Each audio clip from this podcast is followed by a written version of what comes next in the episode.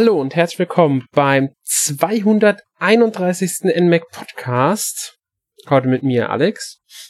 Ja, äh, wir wollen heute ein Roundup machen, nur jetzt kein eShop Roundup, wie wir es öfters schon gemacht haben, sondern ein Retail Roundup. Äh, dafür sind bei mir heute der Arne. Hallo Arne. Guten Abend, hallo, guten Morgen. Und Jonas. Hallo Jonas.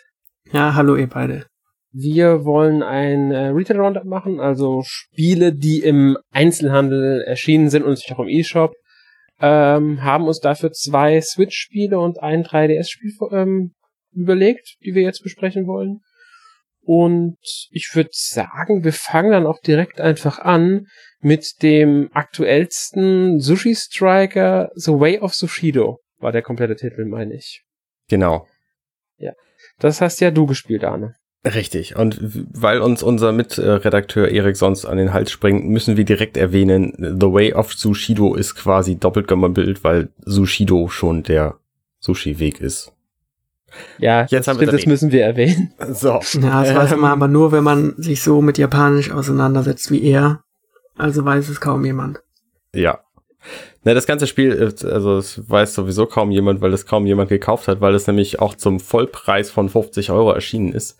Ähm, das Witzige an diesem Spiel ist, das ist äh, schon auf der letzten E3 vorgestellt worden. Und zwar für den 3DS. Und dann ist die, ist die Switch aber so durch die Decke gegangen, dass die sich gedacht haben, wir bauen da auch noch eine Switch-Version draus. Ich habe jetzt nur die Switch-Version gespielt. Ähm, es funktioniert auf der Switch total super. Die Grafiken sind alle hochauflösend und, und wunderschön und so. Ähm, aber es war eben ursprünglich als 3DS-Spiel geplant und da kostet es halt neu 40 Euro, wie jedes 3DS-Spiel. Und Switch-Spiele kosten erfahrungsgemäß einfach 10 Euro mehr und deswegen kostet es halt 50. Und das war vielen Leuten offensichtlich zu teuer. Ähm, ob euch das Spiel gefällt oder nicht, das könnt ihr ganz einfach sehen, wenn ihr eine Switch habt. Dann könnt ihr euch die Demo aus dem Store laden und die einfach spielen, weil da sind die ersten, ich glaube, sieben Level oder so drin. Und mich hat das Spiel total angefixt.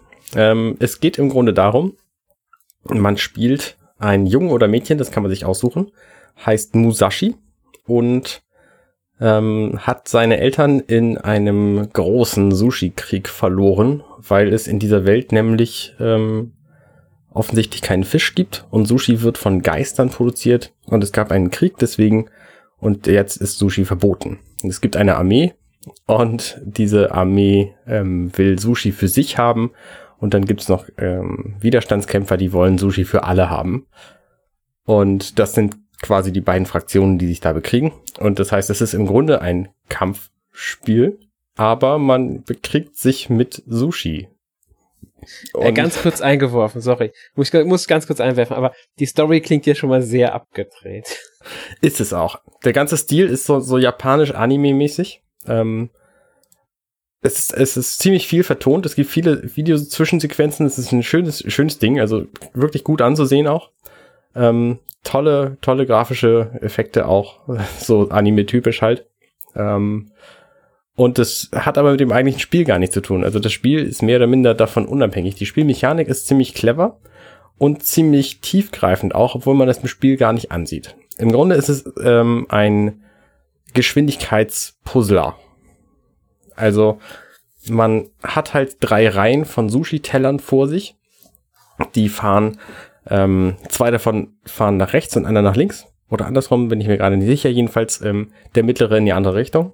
Und man muss die Sushi-Teller mit der gleichen Farbe verbinden. Das macht man, indem man auf der Switch entweder mit dem Finger auf dem Bildschirm rumwischt oder indem man den A-Knopf gedrückt hält und ähm, dann mit dem, dem linken Analogstick die Richtung der Sushi-Teller, äh, also der, des, des Cursors quasi auswählt, wo dann die Sushi-Teller hinwandern sollen. Man kann natürlich nicht über den ganzen Bildschirm wandern, sondern hat nur einen bestimmten Bewegungsradius, um die Teller zu sammeln. Und wenn man genug der gleichen Farbe gesammelt hat, ähm, also je mehr man sammelt, desto höher wird der Multiplikator, mit dem dann diese Teller beim Gegner Schaden machen. Klingt wahnsinnig, ist es auch. Ähm, man hat einen, äh, Platz für fünf Tellerstapel unten vor sich stehen und kann die entweder auf Knopfdruck werfen auf den Gegner oder das passiert automatisch, wenn eben der sechste Tellerstapel dahin käme. Dann verschwindet halt der erste und wird auf den Gegner geworfen. Jeder hat halt eine Lebensenergie, sowohl man selber als auch der Gegner. Und äh, wenn der Gegner besiegt ist, dann hat man halt gewonnen. Und das ist im Grunde das einfache Spielprinzip. Es klingt ziemlich simpel, aber es kommen halt verschiedene andere Elemente noch dazu. Denn zum einen hat der Gegner natürlich auch diese drei Sushi-Reihen vor sich. Und ähm, es gibt aber eine gemeinsame Reihe in der Mitte, die sehr langsam von rechts nach links läuft. Und da können halt beide Spieler, ähm, beide Spieler ihr, ihre Teller quasi mit ergänzen, ihre Tellerstapel. Und der tiefgreifende Aspekt von diesem Spiel ist, dass es Sushi-Geister gibt, wie schon erwähnt, die das Sushi produzieren und die können sich leveln lassen, genauso wie Musashi, die, die Heldin, der Held ähm, selber auch.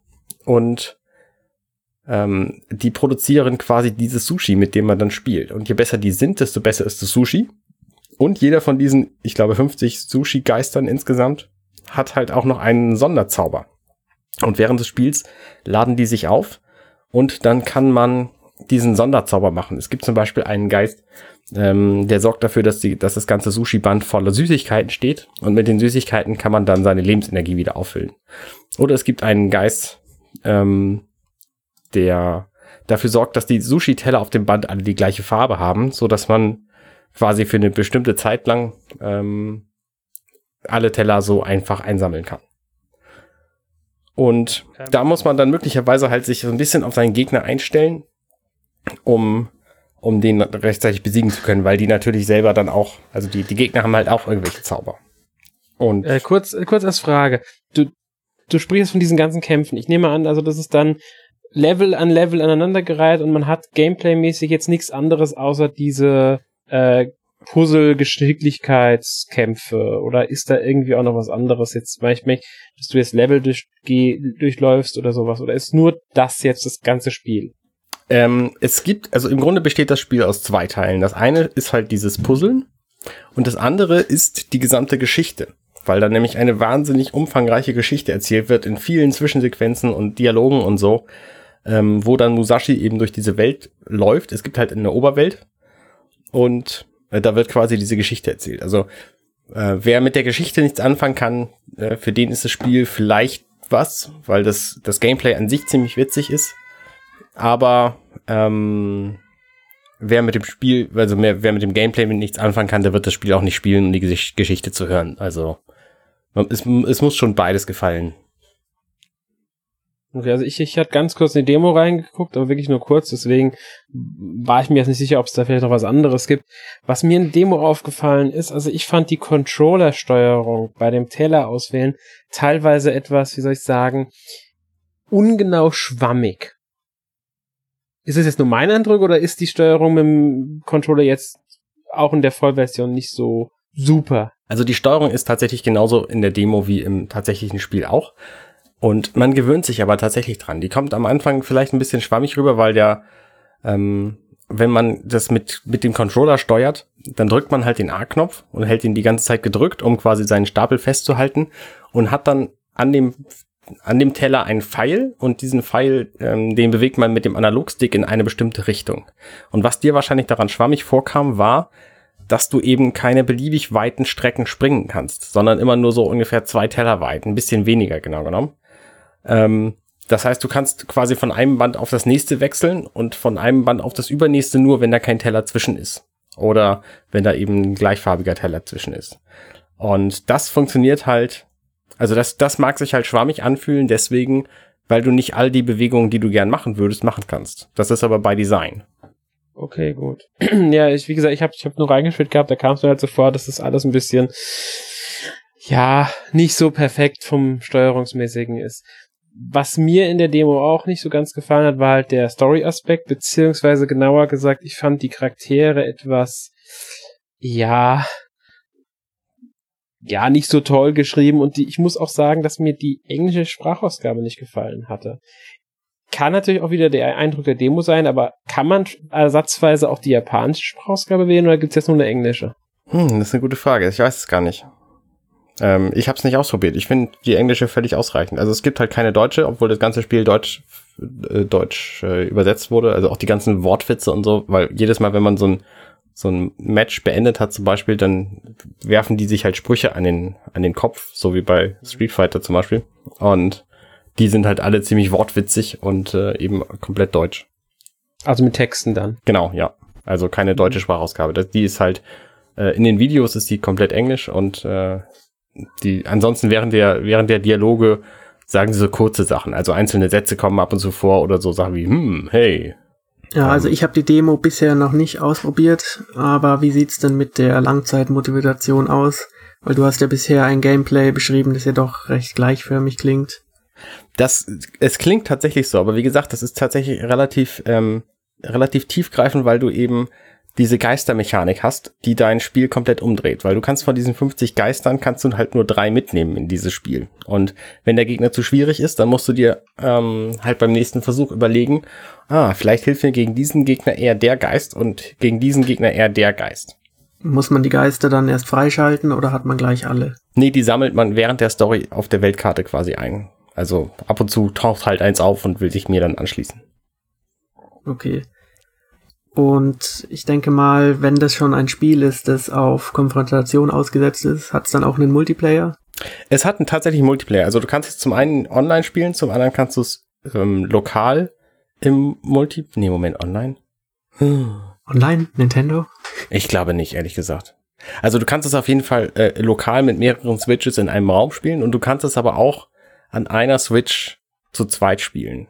Wobei das ein bisschen eigenartig ist, weil der zweite Spieler, also du siehst halt das Spiel normalerweise immer von unten und der zweite Spieler sieht das Spiel halt von oben. Also das Bild sieht genau gleich aus, nur einer spielt den Gegner und hat dann eben seine, seine Sushi-Reihen quasi verkehrt rum.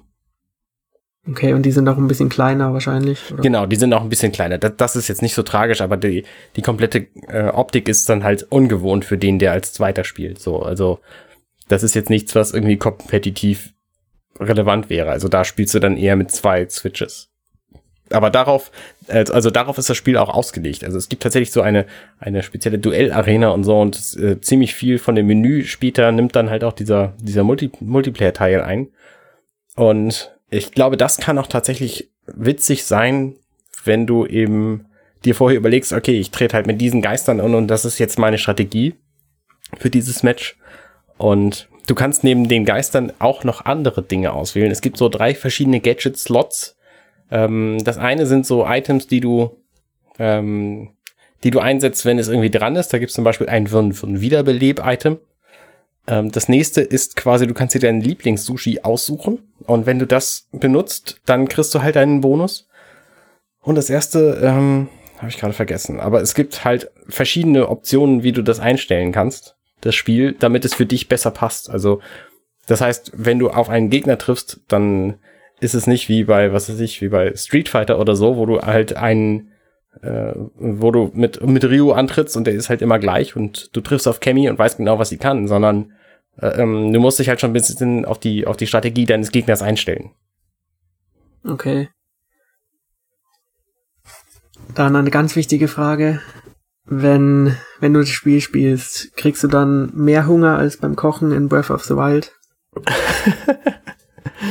nee. Nee, tatsächlich nicht. Also während des Spiels, so ein Match ähm, endet immer damit, dass man so irgendwas zwischen 80 und 300 Tellern Sushi gegessen hat. Also da bin ich dann auch ziemlich satt danach. Okay. Weil das fällt ja schon auf, wenn man es mal im Video anschaut, dass da wirklich eine Menge unterschiedliches Essen unterwegs ist. Richtig. Also das, das Spiel ist auch komplett, also sowas von über, over the top würde man sagen im Englischen. Ähm, also die, die Animationen sind halt alle völlig, völlig überdreht und die, die Reaktionen der Figuren aufeinander auch und die Figuren sind super überzeichnet. Das ist wahrscheinlich das, was du vorhin sagtest, Alex, dass sie dir nicht so gut gefallen. Nee, ähm, das meinte ich gar nicht. Über, gegen überzeichnet habe ich nichts. Ich meinte eher so von, ich weiß auch nicht, es ist einfach so das Gesamt, das gesamte Design plus äh, Art der Charaktere. Aber ich muss halt wirklich auch sagen, Anfänge der Story. Ich habe die Demo noch nicht mehr komplett durchgespielt. Deswegen will ich okay. da auch jetzt kein endgültiges Urteil zu fällen. Ja. Also die Story entwickelt sich schon ziemlich gut. Man hat zwischendurch auch so Entscheidungsmöglichkeiten, ob man lieber hier lang oder da lang will und kann dann eben ähm, so ein bisschen wie bei Mario Odyssey eben entscheiden, welche von den Welten man zuerst spielt. Äh, was natürlich nicht, nicht wirklich eine Auswirkung hat letztlich. Ja, aber es ist immerhin schön, dass sowas drin ist. Ja. Und es sind halt, ähm, ich glaube, über 200 Matches allein in dem Story-Modus enthalten. Also da, da hat man viel zu tun. es gibt pro Match gibt es ähm, die Möglichkeit, drei Sterne zu ergattern. Das sind dann immer spezifische Tasks, die man zusätzlich erledigen muss, um diese Sterne zu kriegen. Sowas wie beende das Spiel in unter 105 Sekunden oder beende das Spiel mit mehr als 150 gegessenen Sushi-Tellern oder ähm, beende das Spiel, indem man, in, indem du zweimal irgendwie einen Geister, Geist benutzt. Ähm, so solche, solche Dinge. Und dann gibt's natürlich auch noch ein Rating, weil es eine Punktewertung gibt für dieses Spiel. Und je nachdem, wie gut du bist, kriegst du halt ein besseres Werting, Werting, Wertung, Rating. Ähm, das geht von A bis D und der beste Rang ist S, wie bei Mario Kart oder so. Also es, es bietet schon viel Tiefgang, das Spiel, auch wenn man das dem auf, auf den ersten Blick überhaupt nicht ansieht. Ich würde es empfehlen, allerdings wahrscheinlich nicht zu dem Vollpreis. Weil ich glaube, das ist der größte Knackpunkt an dem Spiel, dass es wirklich zum Vollpreis anbieten. Weil es ist eher so ein Spiel, dass sich viele, denke ich, nicht für den Preis holen würden. Für 40 Euro würden vielleicht einige mehr zugreifen, aber 50, wobei 50 ja schon ermäßigt ist. Viele andere neue Spiele kosten ja dann noch eher 60 Euro. Ja, das stimmt, ja. Also ich glaube, dass das Spiel das wert ist, weil es einfach auch genug bietet dafür. Aber ich kann durchaus verstehen, wenn das andere Leute nicht, nicht verstehen können. Und man muss halt schon sowohl die Spielart als auch den Stil mögen, sonst äh, ist es halt nichts, weil das es bombardiert dich quasi mit bunt und wenn dir die Spielart, also das Gameplay nicht zusagt, dann hast du halt auch keine Chance. Also aber dafür gibt's ja zum Glück die Demo. Ganz genau. Äh, und um es noch anzumerken, weil du dir eben nicht sicher warst, es scheint tatsächlich ein Online-Spiel möglich zu sein.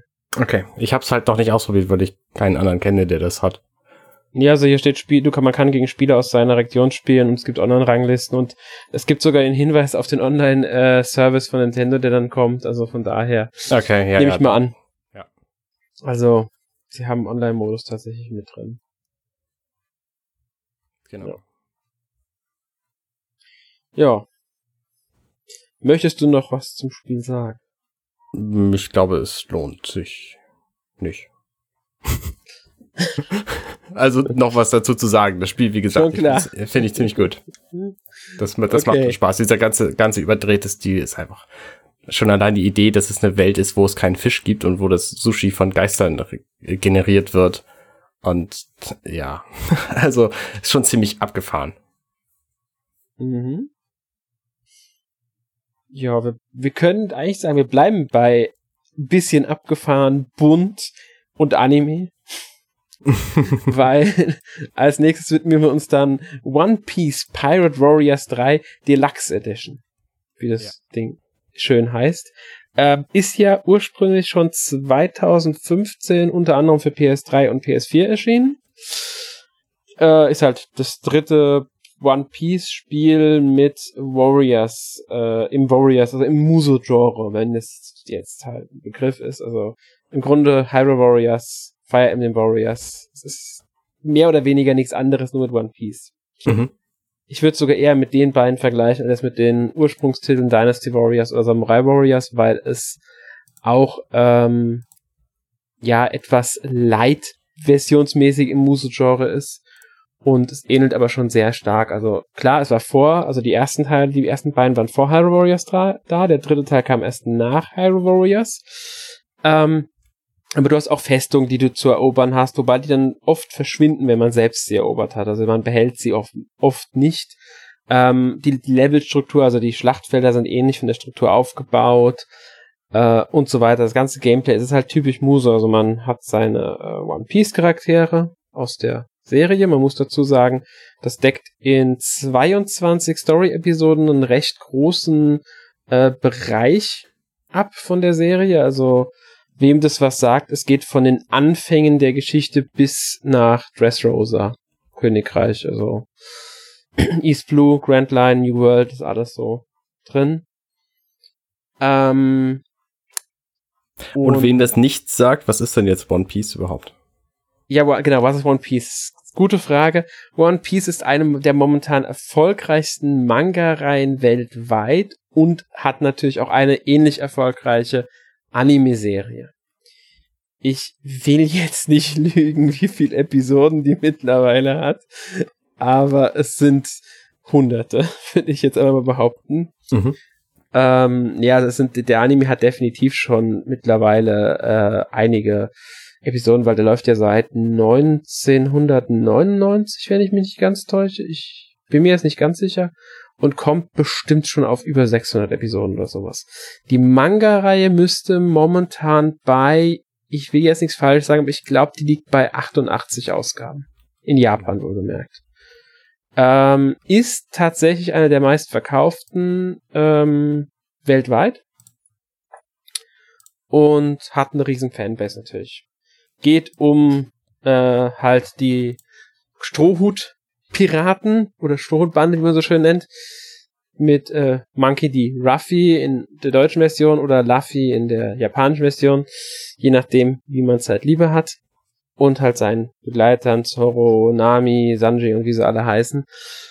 Und ja, die sind halt äh, Piraten und Ruffy möchte Piratenkönig werden. Dafür will er halt diesen besonderen Schatz, den der letzte Piratenkönig versteckt hat. Ich weiß, es ist One Piece, es müsst, heißt der Schatz, glaube ich, wenn ich mich ganz täusche. Ähm, den muss er halt finden und ja, dann erlebt er halt im Laufe der ganzen Story erleben sie halt verschiedene Abenteuer. Also es gibt da mehrere Story-Arcs, die dann über etliche Episoden gehen, dann kommt der nächste Story-Arc. Ich muss ganz ehrlich sagen, ich bin da auch nicht so ganz fit drinnen, weil mir das schlichtweg zu viel ist, was Anime und Manga angeht. Und er hat es in über 100 Folgen und sonst wie vielen Mangas nicht geschafft, diesen Schatz zu finden? Äh, soweit ich weiß nicht, ich bin ich, wie sag ich, ich bin nicht ganz fit da drin. Also 88 Bände bisher, die es da gibt. Und halt äh, über 600 äh, Episoden. Ich weiß gar nicht, ich bin mir jetzt nicht 100, äh, das sind sogar über 800 Episoden. Ich meine, es sind sogar über 800 Episoden momentan. Ich habe mit 600 bin ich sogar falsch. Ich glaube, die haben schon die 800 überschritten. Ähm, auf jeden Fall, ähm, glaube nicht, dass die den Schatz bisher gefunden haben. Ich weiß es nicht. Wenn sie ihn hätten, wäre die Geschichte ja eigentlich vorbei. Zumindest soweit ich es verstehe. Außer es hat sich mittlerweile was verändert innerhalb der Storyline, weswegen der Schatz jetzt nicht mehr das ultimative Ziel ist. Abgesehen von der Story, es werden ja äh, von One Piece in diesem äh, Warriors-Spiel werden ja Elemente übernommen worden sein. Welche sind denn das? Also was unterscheidet ähm, dieses Warriors-Spiel von anderen Warriors-Spielen wie Fire Emblem oder Hyrule? Wenig. Also mal abgesehen davon, dass du halt jetzt mit One Piece Charakteren kämpfst und die Story von One Piece nacherlebst, musst du so sagen, es gibt halt wie bei Hyrule Warriors äh, drei Modi, drei zentrale. Das heißt einmal den äh, Legendenlog. Das ist nichts anderes. Der Legendenmodus das ist die Geschichte, die du nacherlebst. Mhm. Halt von den Anfang bis Dressrosa in 22 Episoden. Wird jetzt schon jeder merken, das reicht natürlich nicht, um die gesamte Geschichte zu erleben. Der Großteil der Geschichte wird in Textform erzählt und nur Schlüsselmomente werden dann in einer Schlacht umgesetzt. Okay. Ansonsten es ist ein Muso-Spiel. Das heißt, du kämpfst dich dann mit Ruffy oder einem der anderen Charaktere. Im äh, Story-Modus hast du halt immer nur eine begrenzte Möglichkeit, wen du spielen kannst. Im freien Modus kannst du halt die Level nochmal neu spielen und dann halt mit jedem Charakter, den du bisher freigeschaltet hast. Äh, und du trittst halt auch wieder gegen hunderte Gegner an, die du platt machst. Hast äh, Hauptleute, die du platt machst, eroberst Festungen, eroberst Basen. Das ist im Grunde die Vorposten, diese Basen und ähm, musst halt Missionen erfüllen, die im Laufe des ab des, des äh, der Schlacht sich verändern. Also anfangs geht es einfach nur darum, einen bestimmten Punkt zu erreichen, dann kann es aber passieren, dass dann musst du den und den besiegen oder das erledigen. Also da gibt's ganz verschiedene Sachen, die äh, wechseln, was auch für Abwechslung sorgt, weil sonst ist das Gameplay halt wie beim Muso-Spielen so häufig recht äh, gleichbleibend, weil es ist halt immer prügeln, prügeln, prügeln ähm, hat natürlich auch Bossgegner drin, also namhafte Charaktere aus der One Piece-Reihe, wie jetzt äh, Captain Smoker heißt er, ich bin mir nicht mehr ganz sicher, oder Crocodile oder halt der Flamingo, also die ganzen Charaktere, die man halt so kennt, gegen die kann man da, äh, tritt man da an in der Story. Ähm, und im Laufe der Story haben immer auch neue Kameraden, die man an der Seite sind, also die kämpfen auch mit einem während den Schlachten, je nachdem, wie es halt Sinn macht für die Story. Und so kommt man halt durch die Geschichte im Grunde und ja, das ist typisches Muso. Man hat halt wieder die Besonderheit ist halt wie bei allen Muso-Spielen, die jetzt gerade große Zahlen Charakteren. Insgesamt gibt es 37 Charaktere im Spiel. Da sind auch eigentlich Charaktere dabei, die halt Gegenspieler, also Feinde von äh, Ruffy und so sind. Ähm, Und die kann man halt auch spielen, also zum Beispiel halt Smoker jetzt von der Marine oder so. Andere Piraten wie Captain Black müsste, glaube ich, auch spielbar sein. Ich bin mir nicht ganz sicher. Ich will, ich will jetzt nichts beschwören, wer alles spielbar ist. Es sind nicht alle, die im Spiel vorkommen. Es kommen mehr vor als Gegner, als man letztlich spielen kann. Das ist auch noch, ist auch noch so eine wichtige Sache. Ähm, und die spielen sich halt sehr unterschiedlich. Also die sind wirklich, äh, das, das kann massive Unterschiede haben, wie sie spielen was die Kämpfe dann wiederum komplett anders machen. Der ganze Vorgehen ist anders. Der eine ist mehr ein bisschen auf den Fernkampf, der andere ist dann ganz klar auf Nahkampf, einer ist dazwischen, der eine ist schnell, der andere ist langsam, ganz, ganz unterschiedlich, wie die agieren, haben natürlich alle eigene Kombos, Spezialangriffe, dann gibt es auch den Kisuna-Angriff, den man auflädt, der wiederum wird dadurch auch beeinflusst, welche Charaktere gerade einen begleiten und so, also das ist da im Kampfsystem steckt dann schon ein bisschen mehr drin, wenn man sich darauf einlässt. Natürlich kann man die Charaktere auch aufleveln, was natürlich automatisch passiert. Zusätzlich schaltet man äh, Münzen frei, was wiederum auch ein bisschen davon abhängt, wie gut man in einer Schlacht war, wie viel Münzen man halt bekommt. Das sind dann Charaktermünzen, also erstmal kriegt Ruffy, Nami oder wie auch immer die Charaktere heißen, verschiedene Münzen. Und diese Münzen braucht man wiederum, um die Werte von den Figuren, also Gesundheit, Verteidigung oder auch Fähigkeiten Slot aufwerten zu können. Ähm, ja, das ist halt so, ja, es ist halt sehr actionlastig, das Spiel, wie es halt bei den Muso-Spielen so typisch ist. Mhm. Ähm, ähm, also ah, du hast ja auch Hyrule Warriors gespielt auf der Switch. Ja. Und bei den Musou-Spielen geht es ja auch viel um Masse, was die Gegner angeht. Mhm. Wie läuft es denn technisch auf der Switch? Du hast ja erwähnt, es kommt ja auch auf der PS4 und PS3 raus. Ja, da muss man dazu sagen, das Spiel ist auf der PS4 und der PS3 2015 erschienen, also jetzt schon drei Jahre alt. Und schon damals war es technisch nicht auf der Höhe der Zeit. Also es ist nicht technisch nicht unbedingt das beste Spiel. Die Charaktermodelle sind ganz schick. Ähm, die Animationen sind alle besser als jetzt in der Anime-Serie, was aber auch nicht überraschend ist, weil es ja 3D-Modelle sind und so. Ähm, es hat schöne Effekte, aber man die Umgebungen, die an sich schön gestaltet sind und das die Vorlagen der Serie, also das Ganze ganz gut einfangen, dass ich genauer angucke, fallen sofort matschige Texturen auf und sowas. Also wirklich schön ist das Ganze nicht. Ähm, und auch garantiert nicht zeitgemäß. Dadurch, ähm, erstmal fällt es beim Kämpfen kaum auf, muss man dazu sagen. Also man hat die Charaktere. Das Ganze ist vollkommen in Ordnung von der Optik her, finde ich. Ich habe da nie irgendwie jetzt das Gefühl gehabt, öh, das ist aber jetzt hässlich oder sowas, hat mich alles nicht gestört, weil meistens kriegst du es gar nicht mit bei dem schnellen Gameplay. Und außerdem läuft es dadurch verdammt flüssig. Also es läuft ast rein flüssig. Ähm, ich finde, dass die Gegnerzahl ein bisschen geringer ist als jetzt in Hyrule Warriors, was aber wahrscheinlich auch daran liegt, dass es damals auf der PS3 einfach so programmiert wurde. Und ich glaube, dass sich Bandai Namco, Koei Tecmo und äh, Omega Force jetzt nicht um die große Mühe gemacht haben für die Switch-Portierung. Ich glaube, die haben wirklich die nötigsten Anpassungen vorgenommen und das war's. Macht Sinn. Ja, macht Wie läuft's Sinn. im Handheld-Modus? Auch gut. Also kann man auch nichts gegen sagen. Also kann man auch im Handheld-Modus spielen. Das Einzige, was mich im Handheld-Modus gestört hat, genauso wie bei Hyrule Warriors, ähm, ich finde einfach, dass der Bildschirm dafür ein bisschen zu klein ist. Also manchmal passiert einfach zu viel auf dem Bildschirm, so dass es dann äh, noch unübersichtlicher wird als am Fernseher. Schon am Fernseher kann es manchmal unübersichtlich werden, weil die Kamera manchmal einfach nicht nachkommt, sich zu justieren. Auch wenn man einen Gegner anvisiert hat, kann es passieren, dass die Kamera nicht schnell genug nachkommt. Manchmal ärgerlich, wenn man gerade einen Spezialangriff auslöst, der dann den Gegner nicht trifft, weil man ihn gerade nicht im Blickfeld hatte, obwohl man ihn anvisiert hat. Aber verschmerzbar, sage ich mal. Das sind äh, Kritikpunkte, die jetzt nicht so schlimm sind. Ja. Würdest du das Spiel jemandem empfehlen, der One Piece nicht kennt? Ähm, kommt drauf an. Also ich sag ganz klar, es können One Piece äh, nicht Fans oder Nicht-Kenner spielen. Man hat vielleicht bei der Story einen kleinen Nachteil, aber man kriegt weitgehend alles mit.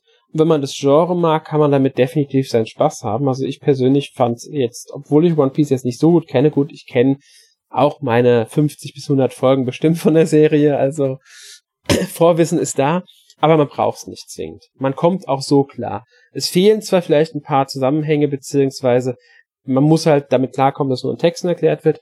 Aber wenn man es rein auf dem Gameplay her das nimmt, dann kann man damit auf alle Fälle was anfangen. Man bekommt äh, wirklich eine schöne, äh, äh, schön viele Story-Missionen. Man bekommt eine sehr gute, äh, hohe Anzahl mit 37, finde ich, ist recht ordentlich Anzahl an Kämpfern.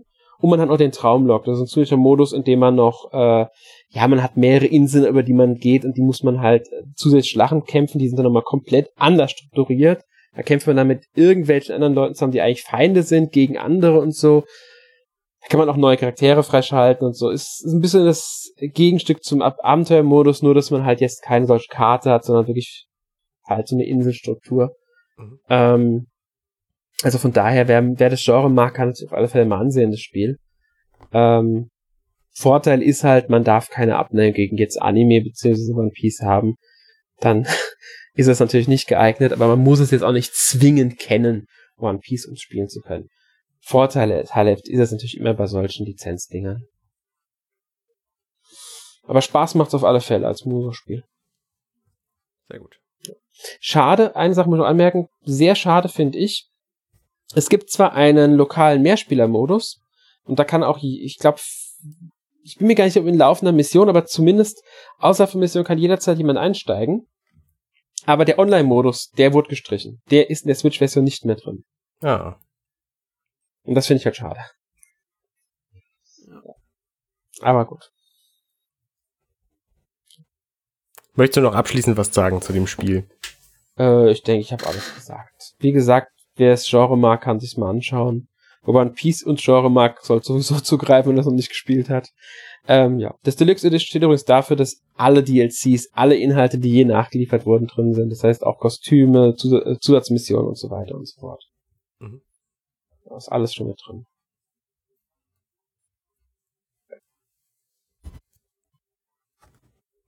Gut, dann kommen wir mal zu meinem Spiel, das ich mitgebracht habe. Und das kommt auch aus Japan ist aber diesmal vielleicht nicht so lustig. Und zwar geht's um Shin Megami Tensei Strange Journey Redux.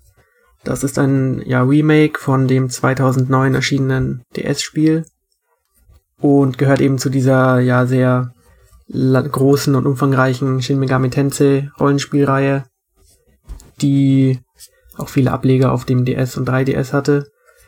Nur mit dem Unterschied, dass Strange Journey jetzt ein ähm, ein Dungeon Crawler ist und man sich eben nicht durch eine 3D-Welt bewegt, sondern in der Ego-Perspektive äh, Etage um Etage durchkämmt. Mhm. Angesiedelt ist das Ganze auf der Erde. Ähm, es hat sich ein, eine Art Dämonenportal aufgetan am Südpol und aus dem kommen halt Dämonen raus. Man muss jetzt da rein in die Schwarzwelt, wie sie schön heißt, auch auf Deutsch sozusagen. Also im Original auch und muss dann eben gegen die ganzen Dämonen kämpfen, so wie man es kennt aus der Reihe.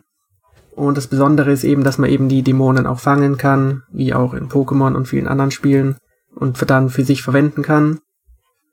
Und das Ganze ist natürlich relativ düster und ernst gehalten, hat auch ein paar lustige Elemente, aber ist jetzt schon eher ein ähm, erwachseneres Spiel, was auch der Story zugute kommt, die finde ich, eine der Highlighte, Highlights der Spiel ist, des Spiels ist.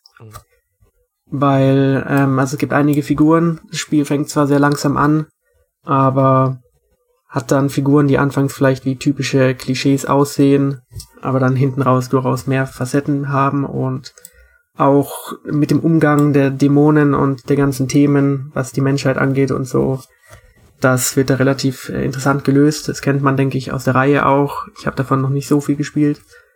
Aber ich freue mich, das auch weiter zu spielen. Ich habe es noch nicht durchgespielt. Aber bin schon gespannt, wie es dann weitergeht. Hat dann von euch jemand mal was gespielt aus der Reihe? Überhaupt nicht, gar nicht. Ähm, ja gut, was ja früher als Shin Megami Tensei Persona war, ist ja jetzt nur noch Persona, aber ja, ich habe Persona mal gespielt, also ist ja im Grunde auch aus der Reihe. Ich weiß gar nicht, ob ich noch ein anderes Shin Megami gespielt habe. Bin mir jetzt ehrlich gesagt nicht ganz sicher. Kann gut sein. Also es gibt auch noch ähm, Devil Breaker oder wie die Spiele heißen. Genau, die gehören auch dazu und also es ist ja eigentlich recht äh, viel, was da so in die Shin Megami Tensei Reihe reingehört. Ja. Was eben ein bisschen der Nachteil ist, es ist halt technisch jetzt wirklich nicht das schönste Spiel. Es wurde auch nicht so viel verbessert im Vergleich zur DS-Version. Aber der Soundtrack ist, ähm, war damals schon toll und ist es jetzt auch noch. Also es werden viele Blasinstrumente und Violinen eingesetzt und diese Kombination, die habe ich so noch nicht so oft gehört. Und Es passt auch in dem japanischen Rollenspiel ziemlich gut. Und es muss natürlich auch gesagt werden, es ist halt ein Dungeon Crawler. Das heißt, irgendwann kommt halt schon ein bisschen Monotonie auf. Ähm, die Dungeons sind eigentlich nicht so groß wie in anderen Spielen vielleicht. Es gibt ein relativ gutes Pacing zwischen Story und Gameplay Grind. Aber irgendwann ist es, es, es läuft sich halt manchmal ein bisschen träge, tot. Mhm. Ja, also ich denke mal, wenn man die Reihe kennt, dann weiß man genau, was man da bekommt, aber ansonsten kann man auch jetzt dann auf Pokémon Let's Go warten. Das hat ähnliche Mechaniken. Ja gut, aber es ist ja dann ist doch nochmal so ein bisschen was anderes, weil äh, das hier ist ja, ja erwachsen. Der Vergleich war nicht ganz ernst gemeint. Gut, weil was ich aber bei dem Spiel interessant finde, ich, wie gesagt, ich kenne jetzt nicht so viele Shin Megami Tensei Spiele, aber ich finde hier so dieses Science, diese Science Fiction Anleihen, die sie drin haben. Weil es ist ja schon sehr Science Fiction lastig, wenn ich es richtig gesehen habe bei dem Spiel. Mm, das stimmt, also es geht um viele Themen, die die Menschheit sozusagen in der nahen Zukunft auch betreffen und es geht auch so ein bisschen um so eine Expedition, so ein verhältnismäßig kennt man es ja auch so mit Expeditionen im Weltraum und so, so ist es hier ähnlich. Und es ist halt keines dieser typischen Fantasy-Rollenspiele, wovon es ja sehr viele gibt. Ja gut, das macht's ja wieder, also es setzt sich auch in der Reihe, glaube ich, ab, weil die äh, Shimegami ist ja eher ähm, entweder in der Gegenwart oder in einer durch irgendwas zerstörten nahen Zukunft angesiedelt, wenn ich jetzt richtig. Ja, also meistens spielen sie in irgendwelchen dystrophischen, japanischen, fiktiven Settings oder genau. halt in irgendwelchen, dann geht's meistens in die Dämonenwelt rein und hier ist es halt eigentlich hauptsächlich die Dämonenwelt, die auch ziemlich bizarr aussieht. Also es hat nicht viel mit der echten Welt zu tun. Tja. Aber das ist doch mal was Schönes, wenn es da mal ein bisschen Abwandlung von gibt. Ja, und ich war eigentlich auch ähm, überrascht, dass es mir so gut gefällt, weil ich mit Dungeon Crawlern per se eigentlich nicht so viel anfangen kann. Also ich habe ein bisschen Adrian Odyssey gespielt. Da muss man die Karte sogar noch selbst zeichnen. Das ist zwar ganz nett, aber halt nicht mein Genre. Welchen Teil hast du da gespielt? Äh, also ich habe auf dem 3DS einen Teil gespielt, ist schon länger her, ich weiß nicht mehr genau. Weil man kann in den neueren Teilen aktivieren, dass die Karte zumindest teilweise automatisch mitgezeichnet wird. Ich weiß nicht, ja. inwieweit man das einstellen kann, weil ich fand dieses Kartezeichen immer ganz nett. Ja, das fand ich auch gut, aber irgendwann fand ich es halt ein bisschen träge, beziehungsweise generell die Struktur vom Spiel hat mich dann nicht so abgeholt. Das stimmt, da stimme ich dir zu, es wird auf Dauer träge. Und ich habe dann auch noch ein Dungeon Crawler gespielt. Darauf kommen wir dann vielleicht später, wenn wir darüber reden, was wir so gespielt haben. Oder wollen wir gleich dazu kommen? Äh, wenn du nichts mehr zu Shin Megami Tensei jetzt zu sagen hast, vielleicht noch kurz ein abschließendes Fazit oder sowas. So ein Satz nochmal.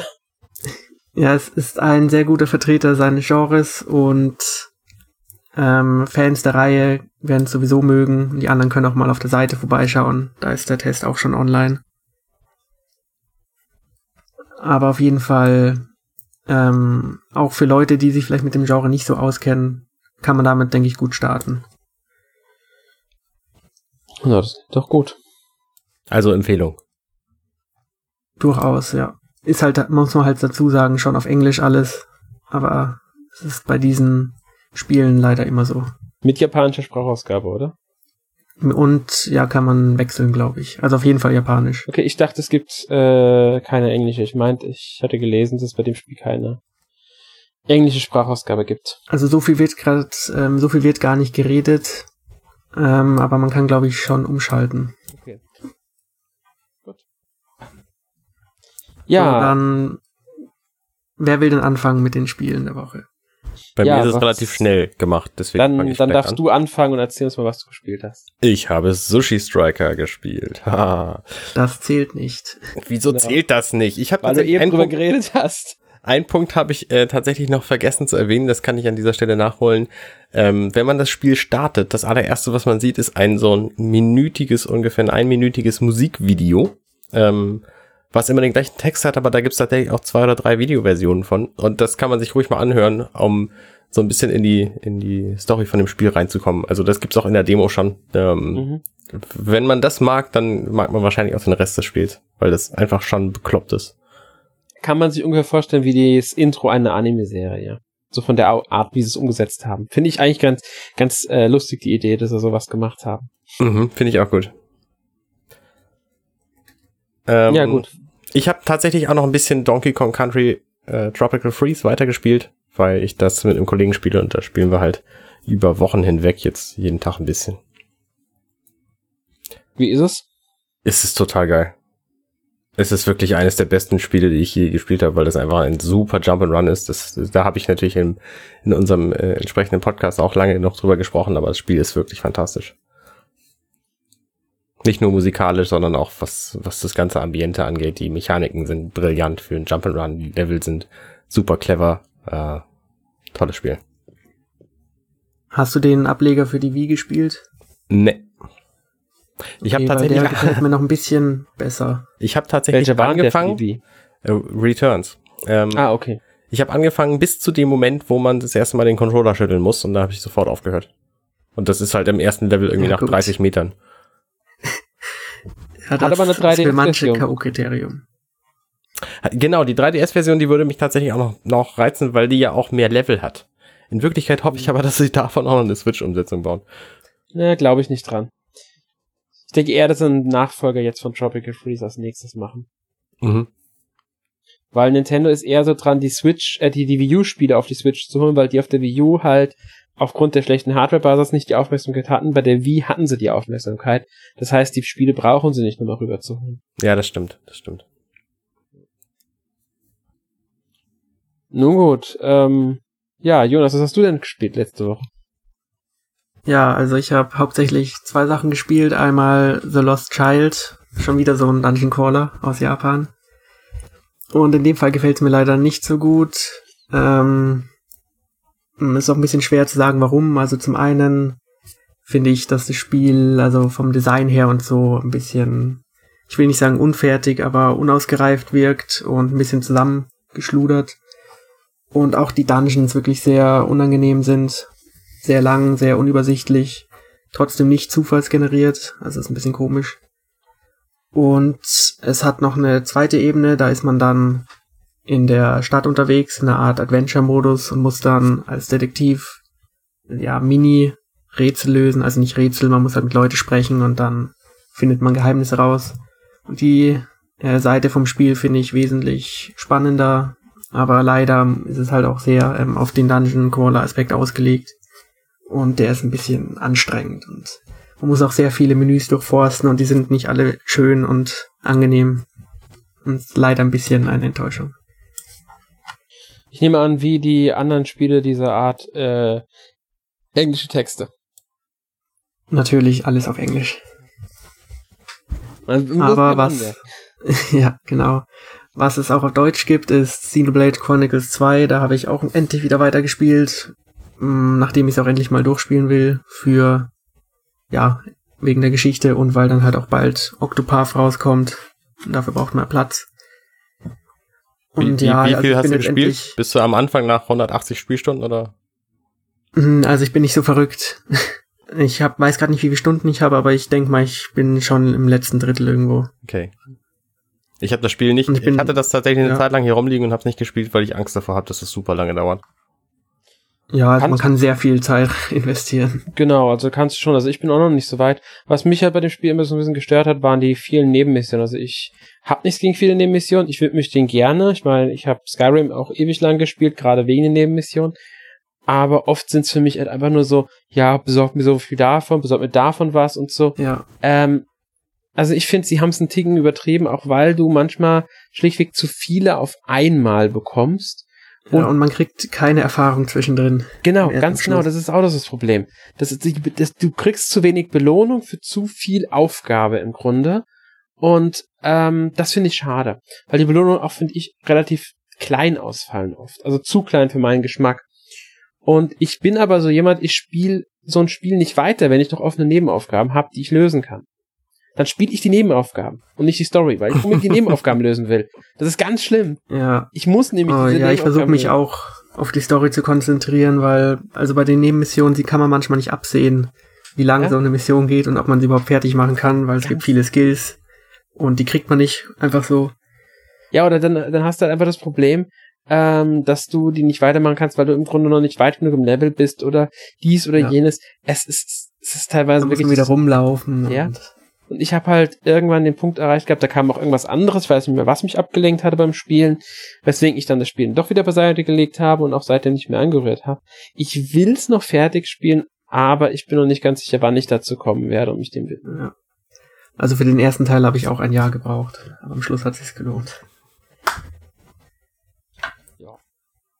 Also Arne, wenn du mal ein Jahr Zeit hast.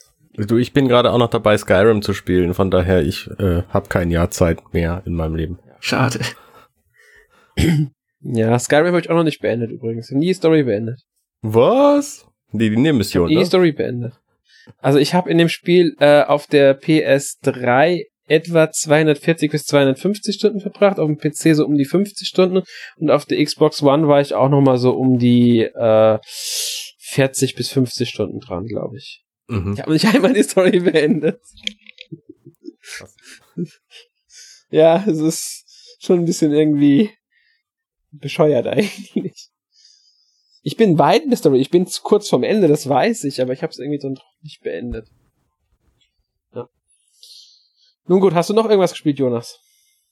Ähm, nein. Aber was hast du denn gespielt? Äh, ich habe One Piece Pirate Warriors 3 gespielt. Oh, wie ist denn das so? Ja, genau. ähm, ich überlege gerade, weil ich habe noch Icy gespielt.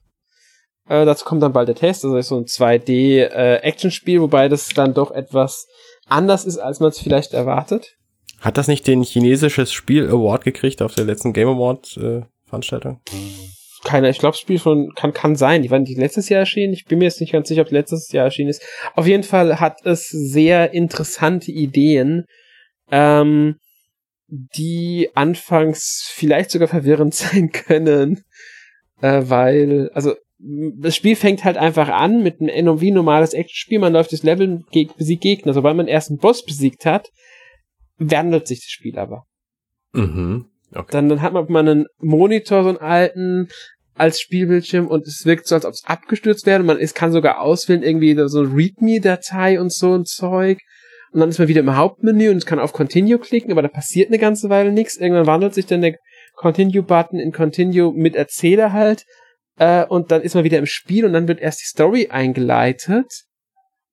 Und dann verbessert sich der Erzähler beim Erzählen der Story äh, im Grunde, ja, warum, um, um erstmal einen Grund zu liefern, warum der Charakter aufwacht und fängt dann nochmal von vorne an. Und dann ist man im Spiel und der kommentiert im Grunde, was du da machst und sagt dann immer, dass man einem Pfeil folgen soll. Gehst du mal an einer Stelle, an der du nicht dem Pfeil folgst, also an der du einen anderen Weg nehmen kannst, nicht dem Pfeil nach, beschwert er sich sogar, kann er sogar bisschen sich darüber beschwert, dass du nicht dem Pfeil gefolgt bist und sagt, du sollst gefälligst dem Pfeil folgen. Und dadurch kannst du halt Sachen entdecken, die der nicht vorgesehen hat, der Entwickler. Zum Beispiel ein, ein einzelnen Raum, der nicht fertig ist. Das ist im Grunde ein weißes, weißer Hintergrund mit groben Skizzenzeichnungen drauf. Wenn du da drin bist, bist ist vorbei, dann, dann erzählt der, beschwert sich ein bisschen, du kommst in einen anderen Raum und er zeigt dir, wie das Spiel sich entwickelt hat und so ein Kram. Also im Grunde ist es der Entwickler selbst, der das, der Erzähler. Und das ist ganz seltsam in so manchen Punkten. Also sehr interessant, muss ich sagen, halt dadurch auch. Und das, was ich erzählt habe, war, ist ziemlich früh im Spiel, dass du das entdecken kannst. Später im Spiel kommen noch ganz, kommen noch mehr Sachen, die du entdecken kannst, so. Mhm. Also man muss dann auch mal einfach so sich umgucken, äh, auch wenn der Pfeil sagt, du sollst jetzt da lang gehen, einfach umgucken, kann ich noch woanders lang gehen, weil da kann man, manchmal entdeckt man halt wirklich auch nur ein bisschen Geld, das man bekommt zusätzlich, wofür man Upgrades kaufen kann. Und manchmal findet man aber auch wirklich irgendeine äh, Sache, die jetzt äh, ein lustiges Ereignis auslöst. Oder sogar Infos zur Story liefert, die man sonst nicht bekommen hätte. Also, finde ich sehr interessant, muss ich sagen.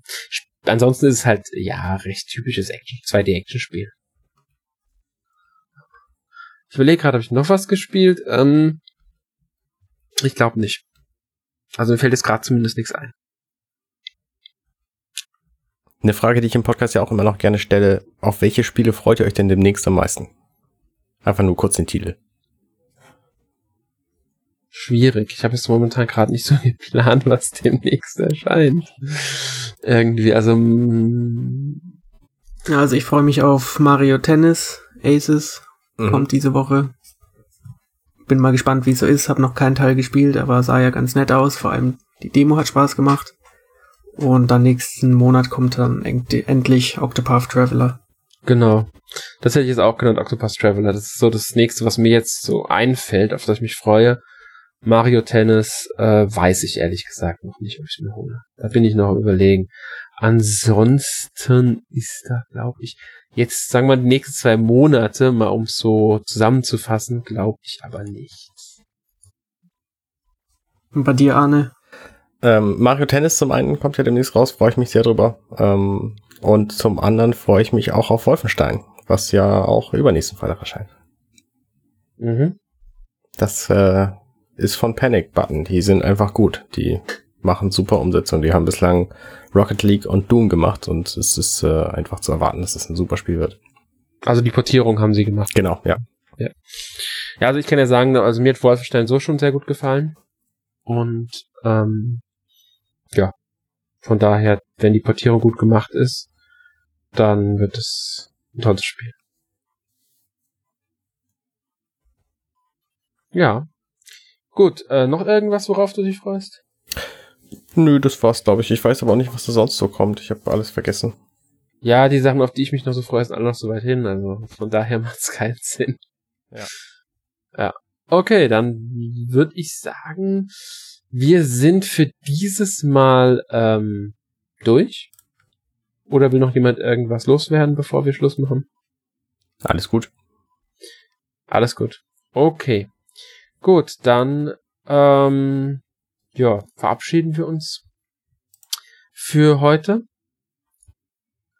Und ja. Ähm, ja, genau. Ach ja, Jonas, was gibt's denn eigentlich nächste Woche? Habe ich jetzt fast vergessen. Gut, dass es dir noch eingefallen ist. Ja, ich hätte es fast vergessen. Was haben wir nächste Woche im Podcast? Nächste Woche geht es um das Nintendo Post E3 Event. Da bist ja unter anderem auch du dabei und da werdet ihr ein paar Spiele anspielen, die bald rauskommen für die Switch. Genau, ein paar Spiele, die auf der E3, mal, ja, ja, genau. die auf der E3 gezeigt wurden. Werdet ihr mal berichten können, wie die denn so sind. Unter anderem mit Super Smash Bros. Ultimate, dem neuen Pokémon-Spiel und noch ein paar andere. Genau. Ja, bin mal gespannt, wie es da wird, was wir denn genau spielen können, welchem Umfang, aber ja, darüber berichten wir euch dann nächstes Mal.